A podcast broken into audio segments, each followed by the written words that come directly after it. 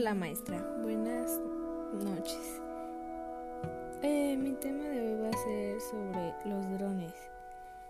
Es un aparato tecnológico que ya conforme los años va avanzando la tecnología. Los drones están hechos de materiales compuestos ligeros para reducir peso y aumentar la capacidad de maniobra. Además, la resistencia del material compuesta permite crucero en altitudes muy elevadas.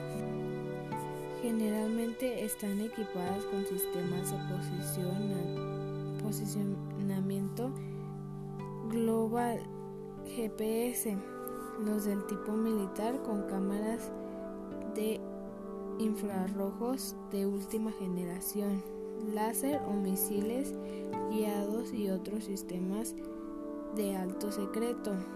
Es por esto que un dron consta del robot